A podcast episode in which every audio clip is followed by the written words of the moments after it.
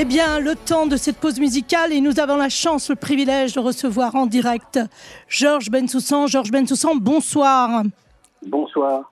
Eh bien, écoutez, oui, on a été un petit peu bousculé par les horaires. Je suis désolée de vous avoir pris comme ça, mais je suis tout à fait ravie de vous avoir. Alors, je rappelle à nos auditeurs, j'imagine qu'ils le savent, vous êtes historien et auteur du livre, entre autres, Les origines du conflit israélo-arabe, 1870-1950, aux éditions Que sais-je. C'est un récit très précis qui fait la généalogie politique et anthropologique du conflit israélo-arabe de 1870 à 1950. Lors d'un entretien avec le média à Marianne, Marianne pardon, vous dites, je vous cite, Mieux vaut se diriger vers une solution violente. Vous faisiez à ce moment-là allusion au déplacement des populations juives et arabes, car tout est préférable à la guerre, car nous allons vers la guerre. Cette guerre sera à perpétuité et peut-être même serait-elle un terme pour l'État d'Israël. Alors, Georges Bensoussan, vous le savez, aujourd'hui nous sommes dans cette guerre tant redoutée et avec un déplacement de la population gazaoui. Avez-vous changé votre point de vue Pensez-vous que cette guerre sera à perpétuité? Alors, il faut replacer ces propos dans leur contexte. Ces Tout propos datent du mois de février 2023. Nous n'étions pas du tout dans la guerre actuelle. Et par déplacement de population, c'est pas du tout le déplacement de la population de Gaza du nord vers le sud à quoi je faisais allusion. Bien sûr. Je m'explique parce que ces propos hors contexte, vos auditeurs ne vont strictement rien comprendre. Allez-y. Ce que je voulais dire par là, c'est que plutôt qu'un état de guerre perpétuelle, il faut des solutions courageuses qui impliquent le déplacement de population des deux côtés de la frontière, c'est-à-dire que accepter que un certain nombre de juifs aujourd'hui en Judée, Samarie, Cisjordanie repassent de l'autre côté et accepter qu'un certain nombre d'Arabes qui font partie peut-être du paysage israélien passent de l'autre côté. C'est peut-être utopique, mais simplement je m'appuie sur l'expérience de l'histoire pour dire que quand on arrive à des arrangements pareils qui sont violents, soit déraciner des gens, c'est violent. Malgré tout, c'est tout de même profitable à longue échéance parce que ça évite les frictions, ça permet d'endiguer le risque de guerre. Parce qu'il est évident que mélanger ces populations aujourd'hui, c'est le plus sûr moyen d'avoir une guerre à perpétuité. Exactement comme dans le précédent gréco-turc en 1922, où des 400 000 Turcs d'Europe ont été obligés de refluer vers la Turquie d'Asie et un million de Grecs d'Asie ont été obligés de refluer vers l'Europe, c'est-à-dire vers la Grèce continentale. Et aujourd'hui, on en est là, le fossé entre les deux peuples est tel qu'il faut les séparer absolument. Très bien. Alors, on n'a pas eu le temps de les séparer, mais la guerre a éclaté. Quelle serait, selon vous, l'issue? Ou alors l'après-guerre Qu'en est-il? Quelles pourraient être les perspectives Ça n'est pas, mon domaine du tout. Je suis historien, je ne suis pas du tout euh, politologue, je ne suis pas du tout en train de prévoir ce qui pourrait se passer aussi euh, en fonction de tel ou tel critère. Simplement, je peux essayer de comprendre comment on en est arrivé là, si vous voulez. C'est le problème des racines que vous avez mentionné au tout début. Tout à fait. Voilà. Donc, et, et quelles sont les racines de ce conflit? Ce sont des racines historiques, politiques et profondément anthropologiques. C'est ça que j'essaie aussi de faire passer dans ce petit livre, c'est le fait que, en particulier en Occident, à se concentrer uniquement sur les facteurs politiques du conflit, territoriaux, les réfugiés, la Nakba, Jérusalem, les implantations juives, etc., on perd de vue l'essentiel. Et l'essentiel, c'est qu'il y a un gouffre anthropologique entre juifs et arabes et arabes musulmans, parce que la société palestinienne est massivement musulmane sunnite. Les chrétiens, qui n'étaient déjà que 12% au début du XXe siècle, sont aujourd'hui bien moins nombreux sont largement reflués, sauf en Israël. Les, les, territoires sous contrôle arabe, les chrétiens sont de moins en moins nombreux, et on sait très bien pourquoi. Donc euh, la question, c'est celle-là, c'est-à-dire que il faut euh, envisager, si vous voulez, euh, une, autre dimension que la dimension politique stricte au conflit, une dimension anthropologique entre précisément ces deux peuples, mais aussi en fonction de ce qu'est l'islam. Alors justement, vous disiez toujours dans, cette, dans cet entretien, vous souleviez un problème de fond qui enfin, que je nomme la dimitude. Selon vous, un juif qui relève la tête et devient donc un juif glorieux est insupportable, anthropologiquement parlant, pour une société musulmane. Oui, c'est central. Ce point-là est central et c'est la tâche aveugle que l'Occident ne veut pas voir. Absolument. Et c'est ce point-là, précisément, qui explique que le conflit dure depuis 140 ans. C'est un conflit dérisoire par ses dimensions. C'est la dimension de la Bretagne. C'est un conflit dérisoire par les effectifs de population, 12 à 14 millions de personnes, soit un petit peu plus que la population de l'île de France, la région parisienne, si vous préférez. Mhm. Et en même temps, ce conflit dure depuis, depuis donc les 140 ans. C'est qu'il y a un verrou anthropologique. C'est que dans la conception stricte de l'islam, c'est-à-dire la conception dominante de l'islam, un juif souverain, autonome, politiquement, sur une terre que les musulmans considèrent comme musulmane de toute éternité, c'est insupportable. C'est impensable. C'est pour eux un bouleversement complet du monde. C'est irrecevable. C'est ça le point clé du conflit précisément. C'est-à-dire un, un, problème anthropologique qu'on appelle la dima, c'est-à-dire le, statut inférieur du juif et du chrétien en terre d'islam. Mhm. Et ce, ce, même si la dima était abolie dans les textes par l'Empire ottoman du IXe siècle, dans les mentalités, la dima persiste. D'ailleurs, une remarque, c'est que dès les années 1920, il y a déjà un siècle, oui. les, la partie arabe opposée aux yishuv sionistes ne dit pas à mort les sionistes, elle dit à mort les juifs. Il va à Yahoud. C'est toujours le mot Yahoud qui est employé jusqu'à aujourd'hui. Regardez dans les massacres du 7 octobre, mhm. ce, terroriste qui appelle ses parents glorieux en disant J'ai tué 10 juifs, pas 10 israéliens. Mm, bien sûr. 10 juifs. C'est uniquement c'est le point, le fait juif. et le fait juif souverain politiquement qui est irrecevable pour cette partie arabo-musulmane. Voilà le point clé du conflit. Alors ça, d'accord, on l'a établi, c'est le point clé. Mais d'un autre côté, toujours dans cette même interview, euh, il y a un paradoxe, il y a une schizophrénie. Parce que d'un côté, on combat les juifs, comme vous venez de le dire, au nom du Coran, on suppose, vous êtes des mécréants. Et de l'autre côté, nous devons admettre que c'est votre auteur, euh, c'est ce qui est écrit dans le Coran. Et vous avez cité d'ailleurs une introduction d'une lettre euh, du maire, l'ancien maire évidemment de Jérusalem, adressée, il me semble, au consistoire pour empêcher justement l'installation des juifs sur le, par le projet de Théodore Herzl. Alors, Comment vivent-ils ce, cette schizophrénie, ce paradoxe? Vous avez raison, vous avez raison d'employer le mot schizophrénie, paradoxe, parce que vous avez raison de, rappeler l'épisode de cette lettre. Je, dis simplement pour vos auditeurs, en 1899, une époque où le congressionniste vient à peine de naître, deux ans plus tôt, et où Théodore Herzl commence à être reconnu euh, dans, le, dans, tout ce milieu de, du, sionisme militaire. L'ancien maire de Jérusalem, Youssouf Zia al-Khalidi, il fait partie des grandes familles palestiniennes. Les Khalidis, comme les Husseini, sont partie des grandes familles.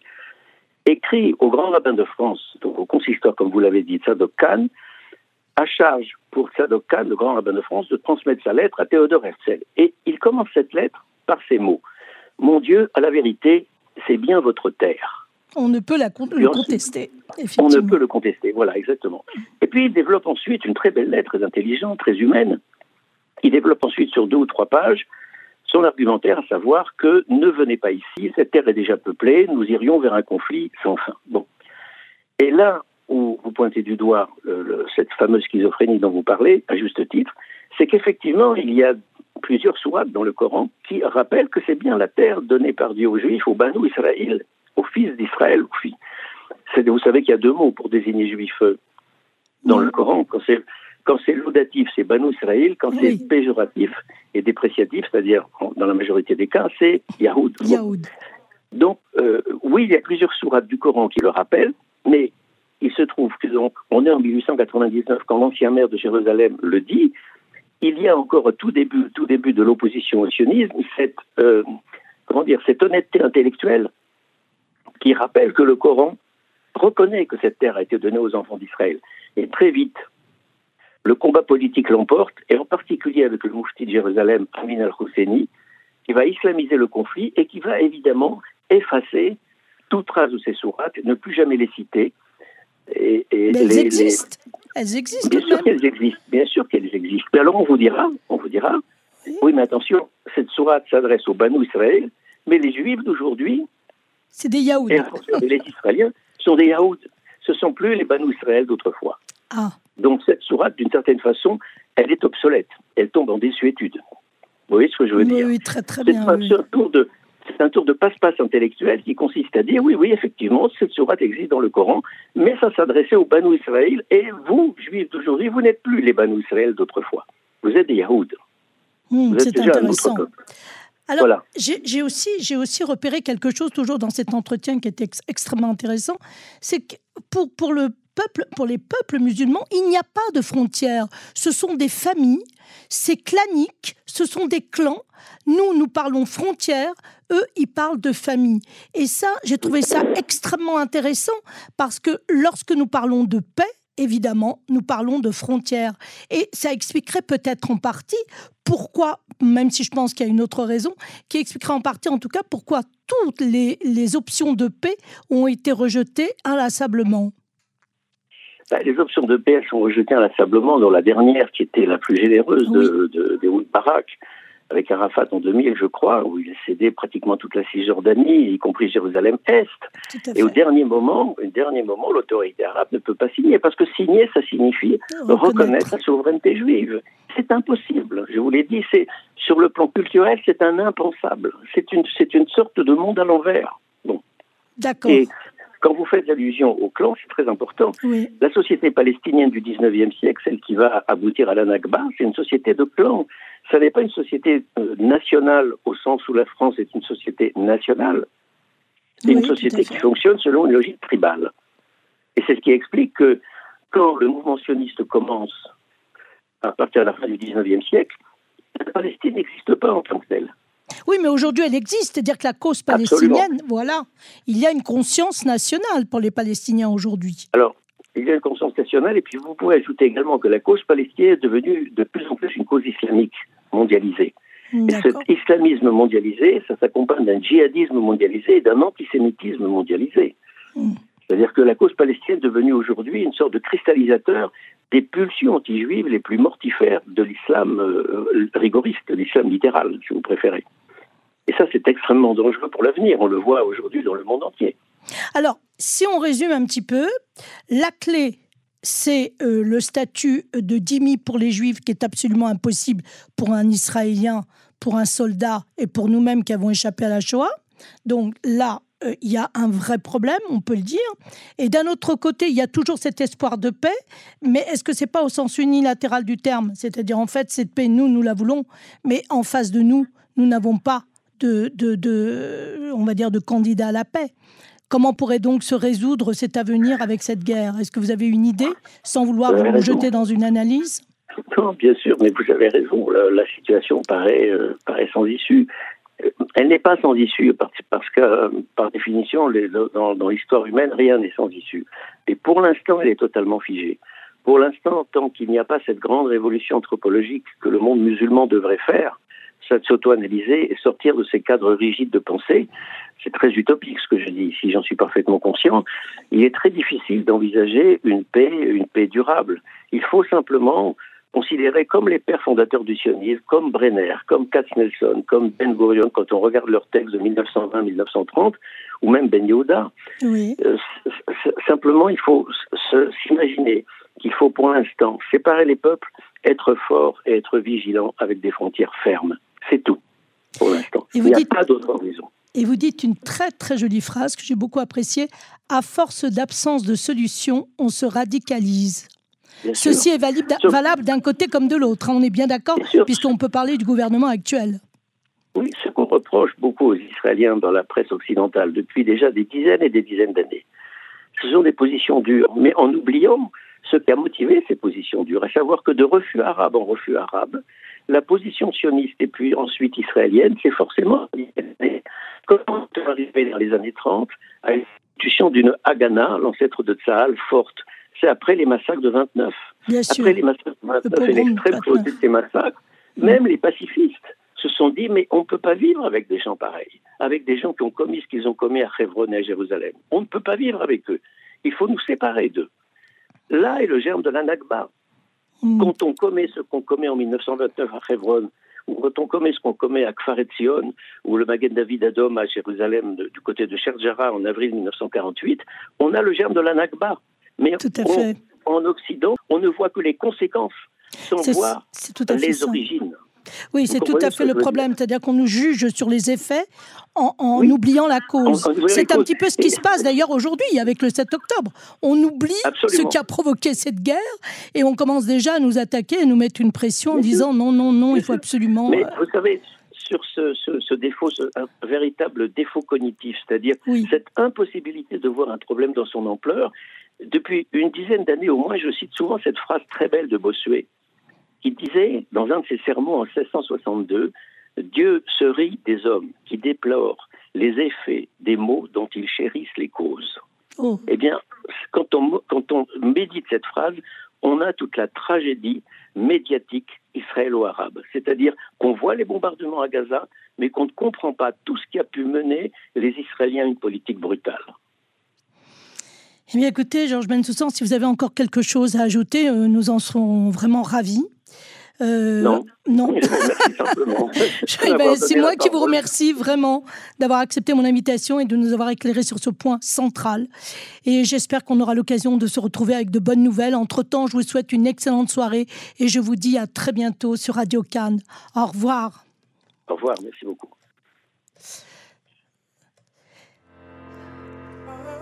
Eh bien, écoutez, je vous remercie infiniment de nous avoir rejoints pour cette édition et de nous avoir écoutés avec Georges Bensoussan, qui était notre invité. Et j'espère qu'on aura l'occasion de le revoir, vraiment. Entre-temps, il est 21h49, on va se quitter sur de la musique. On se retrouve demain, même heure, même lieu. Et puis, un shalom de Jérusalem avec, euh, avec un espoir de paix, en tout cas de sérénité pour cette soirée À très bientôt et je remercie euh, Moshe Moskovitch qui était avec moi en technique et qui m'a beaucoup aidé. Et à très bientôt. Claudine Douillet au micro. Au revoir. Shalom de Jérusalem à nouveau. כל אחד והסיבה שלו לברוח יום אחד שני חברים שמים לו פייסל בפה הוא מסרב אבל אף אחד לא מרפה. לא נמאס לך להיות כזה ביישן? חלאס להיות עקשן. שאף לריאות ותוציא עשן. הוא מהסס, לא רוצה לצאת מאפן, הוא ראה כבר חברים שאכלו מזה וואחד כף. המבט למעלה, אין קול ואין עונה. טוב, פף אחד, נו מה זה משנה? אמא יקרה מתגעגע, בלעדייך העולם מזעזע, אני לא מוצא כוחות, וכבר זוכר אותך פחות. קשה לי לא להתפתות, ולהחזיק את הדמעות.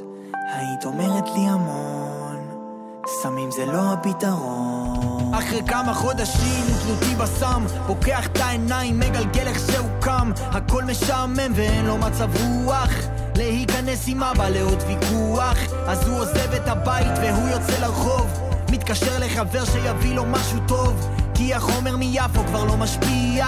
חמש דקות אצלך אני מגיע.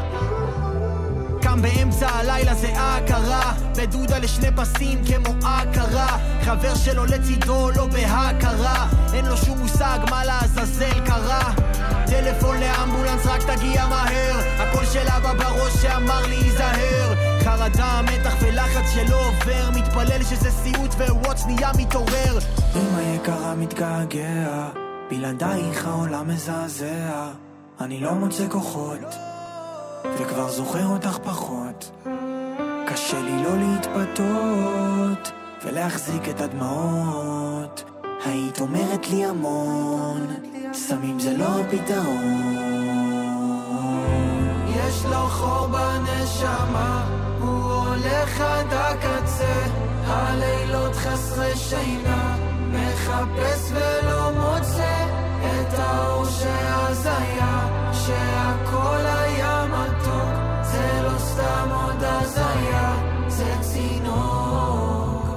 לא שותה עד המוות למצוא את אלוהים, עם נרקומנים שהוא קורא להם חברים, דוחף לפה כדור כשהסטלה נחלשת, צורח מבפנים והסביבה חירשת.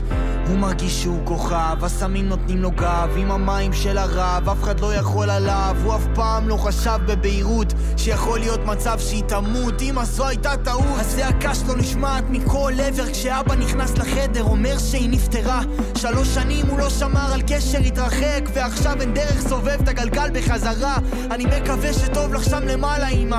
זה הדבר היחידי שעוד נותן לי נחמה אני עצוב כי לא הספקתי להודות לך אמא. הלוואי שאת סולחת לי על כל מה שקרה שמע, שאימא שלי נפטרה... לא יכולתי להכין את זה באותה תקופה. מאוד מצאתי את עצמי במקומות שוואלה, לא, לא מאחל לאף אחד לזה. ולקח לי משהו כמו שלוש שנים. פשוט להתעורר על החיים שלי, לפקוח את העיניים, להסתכל את הסביבה שאני נמצא בה, את האנשים שמקיפים אותי. ולהבין שזה לא מקום שאני רוצה להיות בו. אבל אני לא מתחרט על זה. למה?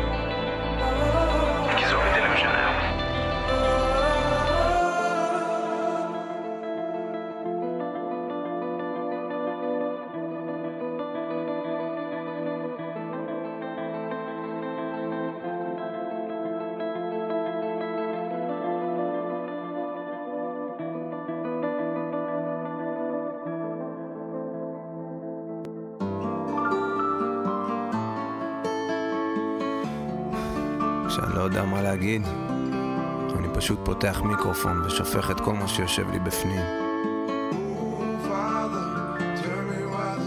Yeah, עוד מוקדם לדבר על כל החברים שעזבו אותי. זה לא הזמן לקטר על פוליטיקאים שגנבו אותי. לא, לא. נותן ללב לשחרר, וזה לא בשביל שיאהבו אותי. זה הדם היהודי שלי בוער, זה הפייט על הבית פה גידלו אותי. כל הראש שלי טרפת, מדינה שלי מותקפת, ועוד אבא שרואה פתאום את הבת שלו נחטפת. הבטן מתהפכת, אז פותח את השרפת, נשמה שלי נשרפת, והדרך, הדרך עוד נמשכת. כי עם הנצח לא מפחד מדרך ארוכה. בוא תראה לי איפה כל השמאל הרדיקלי, BDS וגם שוברים. ששש. לא עכשיו, שום מילה, סתמו את הפה ותנו לצה"ל לנצח. בן זונה אתמול הרגיש גיבור, אבל הבן זונה עכשיו בורח. מיקרופון וחצי ליטר בירה, סורי אין לי רחמים בלירה, תשלחו את זה לאל-ג'זירה, CNN או ברקו ואופירה. לחצתם על הבטן הרכה, גרון חנוק וואחד מועקה, מוקדש לכל אימא שמחכה, מאז אותה שיחה שהתנתקה. Ooh, Father, tell me why this life is so. Ooh, Father, Tell me why this life is so Father, tell me why this life is so hard. Yeah. yeah, yeah, yeah Keep my money time כולם מתייצבים ביחד עם רעל בעיניים. לא נביט אחורה, לא נרים ידיים, לא נשכח אף פעם, לא נשכח שלמעלה בשמיים אלוהים אחד מגן דוד שומר ירושלים. נשאף אוויר הרים צלול כיין. בסוף עברנו את גרמניה בסוף יצאנו ממצרים. אז ייקח כמה שייקח וניתן כמה שניתן ונבכה על הדם היקר שנשפך בין חיבוק של עוד אבא ובן ונדע להבין שכשעם מאוחד וואלה כלום לא יכול עליו. אין שום דבר שגדול עליו. לא משנה מה ייפול עליו לא משנה. וואלכ לא משנה מה ייפול עליו. אני רוצה להרים את הכוס הזאת לחיילי צבא הגנה לישראל. אין יותר הצבא המוסרי בעולם מוסרי בתחת שלי מוסרי גומר בתוך ארון. כל המרחם על האכזרים סופו להתאכזר על רחמנים זה חז"ל אמרו לא אני. Ooh, Father, tell me why this life is so. Father, tell me why this life is so. Ooh, Father, tell me why this life is so hard. Yeah, yeah, yeah, yeah. Ooh, Father, tell me why this life is so. Ooh, Father, tell me why this life is so. Ooh, Father, tell me why this life is so hard.